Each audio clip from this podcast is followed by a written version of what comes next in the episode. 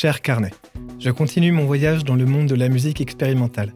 Mon précédent voyage dans le désert de la Noise m'a donné envie d'aller vers des musiques plus simples cette fois-ci. J'ai ma petite idée de où aller et ça risque de vous surprendre. Allez, on y va. Jour 26. Ça y est, je suis enfin arrivé dans ma destination. C'est un endroit étrange à décrire. C'est une sorte d'immense ville cosmopolite où plusieurs artistes issus de plusieurs genres différents se retrouvent. C'est aussi un lieu qui change constamment au gré des tendances et des modes. Me voici dans la capitale de la pop. Une ville pleine de quartiers très différents les uns des autres, toujours en mouvement et pourtant très appréciés. Et oui, ça peut surprendre, mais même la pop n'échappe pas à l'expérimentation. On qualifie souvent la pop de musique commerciale, mais c'est quoi en fait la pop? La question est beaucoup plus ardue qu'on pourrait le croire. Eh bien, musicologiquement parlant, ça veut pas dire grand-chose.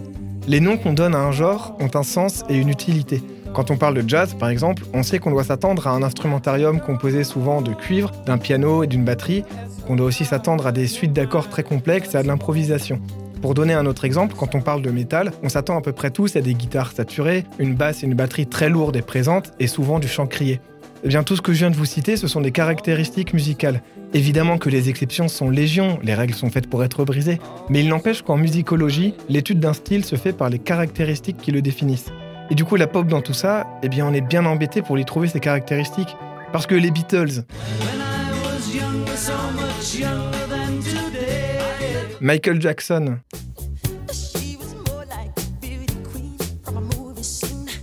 et Billie Eilish,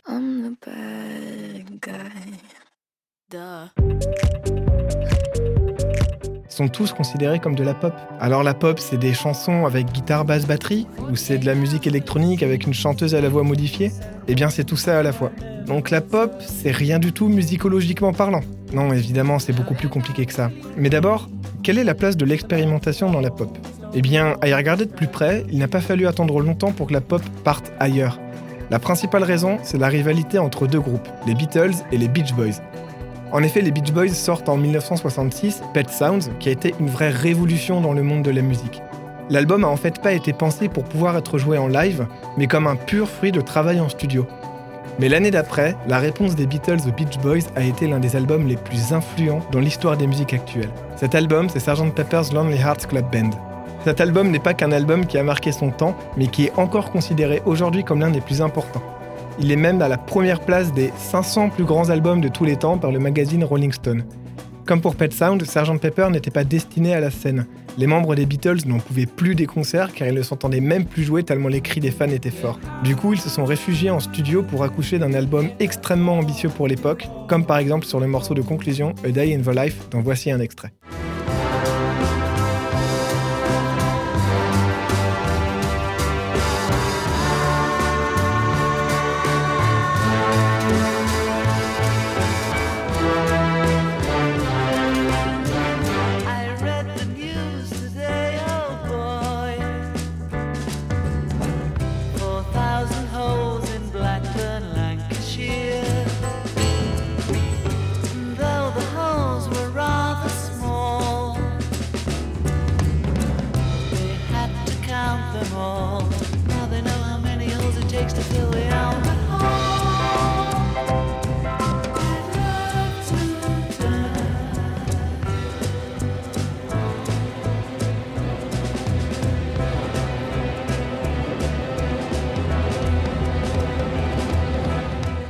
Ce n'est clairement pas le seul album expérimental des Beatles, et l'expérimentation dans la pop n'a jamais vraiment cessé depuis. Couvrir un sujet aussi vaste me prendrait en réalité beaucoup plus qu'un seul épisode. Je préfère donc plutôt m'attarder sur les artistes actuels, disons de ces 20 dernières années, histoire de réduire un peu le champ des possibles. Et s'il y a une figure qui a grandement marqué le monde de la musique dans ce domaine, c'est Björk, ou Björk si on le prononce correctement, mais je vais prononcer Björk. Björk est une chanteuse multi-instrumentiste, productrice et actrice islandaise. Elle a commencé la musique très tôt, son tout premier album est sorti quand elle n'avait encore que 11 ans. Elle a touché un nombre assez important de styles différents, mais toujours avec une volonté de rendre sa musique accessible. On est dans une frontière assez fine où la musique est à la fois très catchy, accessible et juste très agréable à écouter de manière générale, mais où il se passe aussi plein de choses pas forcément évidentes au premier abord. Björk a une façon de chanter assez unique, et la musique qui l'accompagne l'est également. Pour vous donner une idée de comment ça sonne, voici un extrait de l'album Homogenic avec le morceau Bachelorette.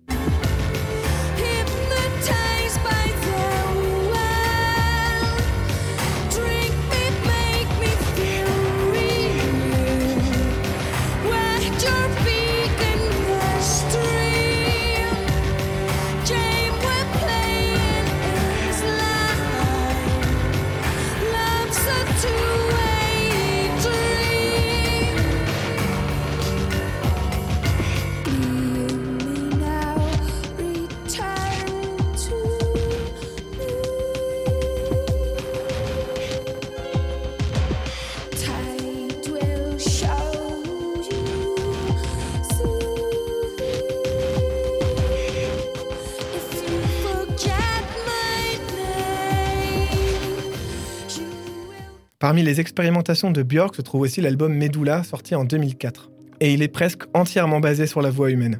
C'est un album très ambitieux où se mélange du chant de gorge inuit, du beatbox, des chants chrétiens façon madrigal anglais et enfin la voix si particulière de Björk.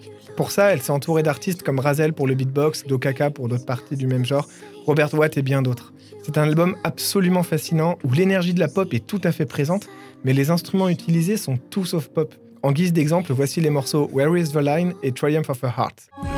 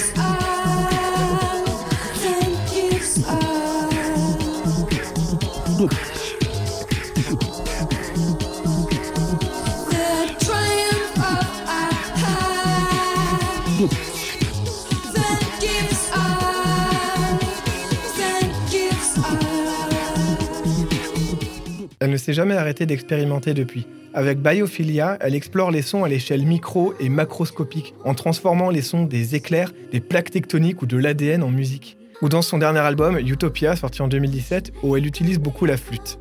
La flûte symbolise ici la liberté et la paix entre les peuples, car la flûte est l'instrument le plus ancien de l'humanité. Björk est un sacré morceau quand on parle de pop expérimental. Mais un autre gros poisson dans cette mare, c'est Radiohead. Alors je sais que Radiohead a commencé comme un groupe de rock alternatif. Le tube Creep est totalement ancré dans ce style. Mais à partir de l'album OK Computer sorti en 97, ils ont entamé un virage artistique vers des musiques plus expérimentales mais toujours assez accessibles. L'album In Rainbows est assez représentatif de cette frontière dont je parlais au sujet de Björk, cette ligne où expérimentation et pop se côtoient. Mais dans la tête de beaucoup de gens, Radiohead reste un groupe de rock. Les mettre dans la case pop peut surprendre, mais ça va me permettre de parler justement de ce qui caractérise la pop. Car oui, si je disais que la pop ne veut pas dire grand-chose musicologiquement parlant, elle ne veut pas rien dire non plus. Par exemple, la pop est presque exclusivement un style où il y a du chant, très peu de musique instrumentale dans la pop. Et souvent, la pop va chercher des mélodies à la voix qui soient assez répétitives, de manière à ce qu'on puisse chanter avec. De plus, la pop est souvent assez simple harmoniquement parlant. L'harmonie, c'est les accords qui accompagnent le chant. Là, par exemple, où la musique classique est brillante dans l'art de faire des suites d'accords riches et changeantes, la pop va souvent se baser sur quelques accords qui reviennent en boucle. Dans l'album In Rainbows de Radiohead, le morceau Videotape qui conclut le disque est par exemple basé sur une suite de trois accords qui reviennent dans toute la chanson. Et c'est l'arrangement autour de ces trois accords qui rend la chanson intéressante. En voici un extrait. my center when I spin.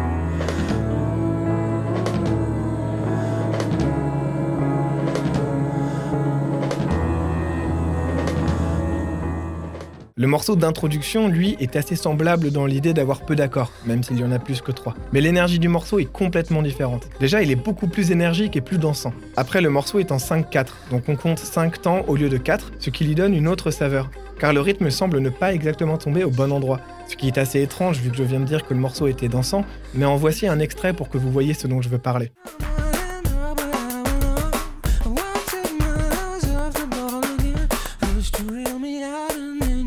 The string.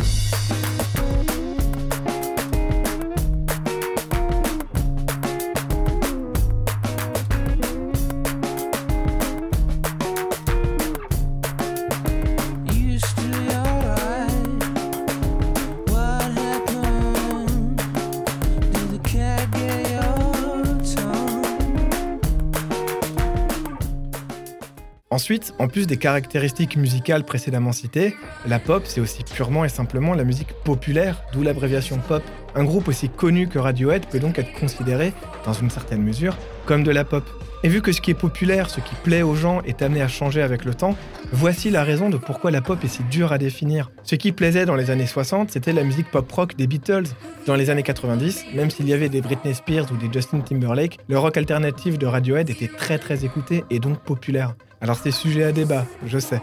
Mais après tout, la pop baigne dans un certain flou, et je n'ai pas tant que ça envie de lever le brouillard. Ça fait partie du style et de son charme, et au final, quand on ne distingue pas bien les formes, on peut interpréter comme on veut. Bon, et les années 2010 dans tout ça, eh bien elles ont été extrêmement chargées en artistes trop poussant les limites de la pop. Pop qui s'est d'ailleurs définie comme majoritairement influencée par la musique électronique et le rap. Je fais un voyage dans les terres de l'IDM par le passé, et si vous l'avez écouté, vous savez que les possibilités qu'offre la musique électronique sont nombreuses. Et si vous ne l'avez pas écouté, je vous invite cordialement à aller le faire. Mais revenons à la pop. Parmi les merveilleuses étrangetés de cette décennie se trouve un label du nom de PC Music qui a été à l'avant-garde en matière de sonorités nouvelles dans la pop. Ce label a été créé en 2013 par A.G. Cook, un producteur et musicien qui disait vouloir faire de la pop autre chose qu'un plaisir coupable, et y insuffler quelque chose de nouveau basé sur la collaboration entre les artistes du label. Le résultat a donné ce qu'on appelle maintenant l'hyperpop. Musicalement parlant, ça sonne comme une version exagérée, presque satirique de la pop. Les voix sont modifiées au point où c'est presque parodique, la musique est à la fois très minimaliste et ultra saturée. En bref, on est dans de la pop, mais une version extrême de cette dernière. Parmi les artistes les plus influents du genre se trouve Sophie, une créatrice qui débordait d'idées et qui crée tous ses sons de A à Z. C'était une sorte d'artisane du son qui manipulait de simples sinusoïdes pour les transformer tantôt en lignes de basse qui font trembler les oreilles ou en douces nappes de son aigu pour habiller ses musiques. Oui, je parle au passé car elle est malheureusement décédée le 30 janvier, soit il y a quelques semaines seulement. Cet épisode lui est donc dédié. Musicalement, sa musique était très futuriste et visionnaire. En 2015, elle sort Product et en 2018, elle sort Oil of Every Pearl's On Inside. Deux albums vraiment fascinants. Et pour montrer l'étendue de tout ce dont elle était capable, voici deux morceaux du dernier album, It's Okay to Cry et Face Shopping.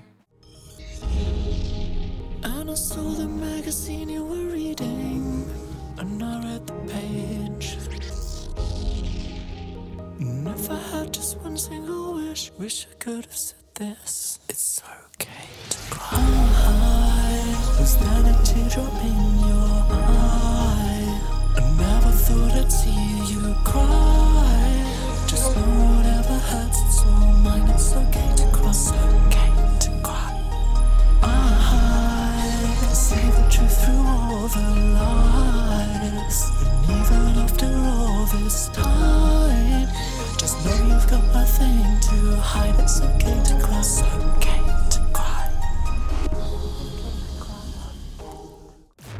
My face is the front of shop. Real shop front.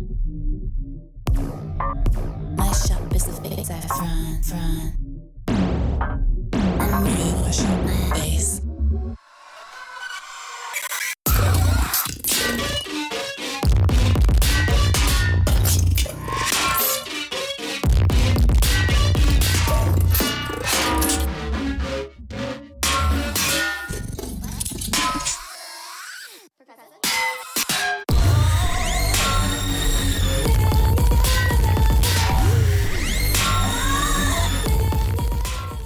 Elle a collaboré avec un grand nombre d'artistes, dont A.G. Cook, le créateur de PC Music, mais aussi Girlfriend of the Year, un des artistes du label. Parmi les autres artistes notables du genre, on peut également citer Charlie XCX, Android Gex ou Anna Diamond. Charlie XCX, par exemple, a un parcours assez intéressant. Dans la première moitié des années 2010, elle a collaboré avec des artistes très mainstream, très connus, comme Iggy Azalea sur le titre Fancy.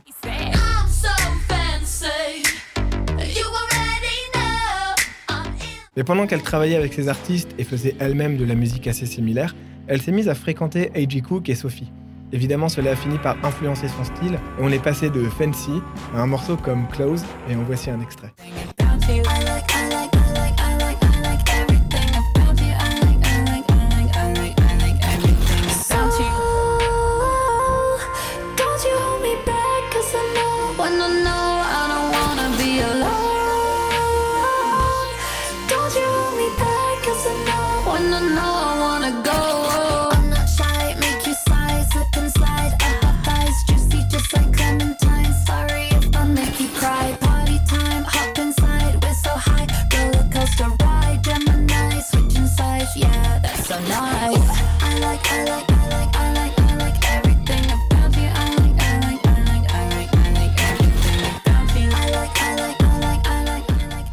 Unreal Gags de leur côté sont devenus célèbres pour le côté absolument parodique et chaotique de leur musique.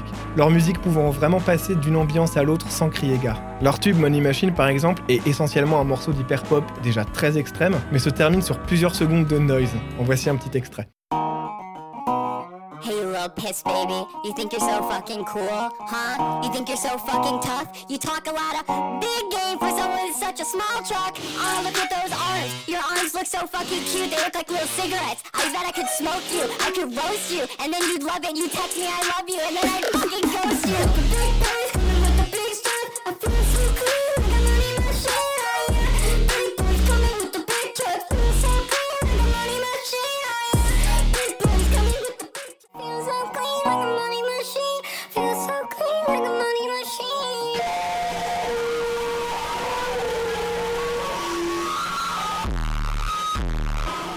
Enfin, l'hyperpop n'est pas la seule forme d'expérimentation. On parle aussi des fois juste de pop expérimental. Et cette décennie nous a fourni des artistes très intéressants également. Cette partie va être moins organisée que les autres, mais je voulais aussi parler de ces artistes durs à qualifier et que j'aime beaucoup. Et parmi mes préférés se trouve FKA Twigs. Elle s'est faite connaître comme danseuse dans les clips pour Jessie J ou Ed Sheeran, mais elle a également sorti deux albums, LP1 et Magdalene, que j'aime particulièrement. Voici pour vous montrer comment ça sonne un extrait du morceau Mary Magdalene.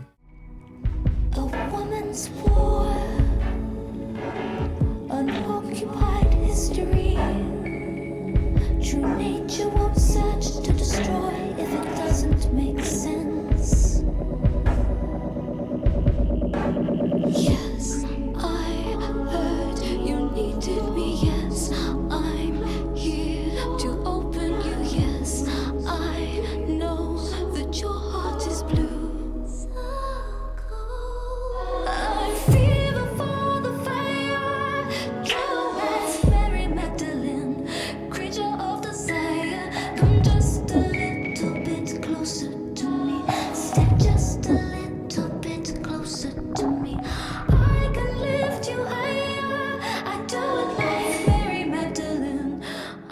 Dans un genre très différent, Poppy a effectué une transition très remarquée dans le style, passant d'une chanteuse de pop colorée à un mélange de pop et de métal.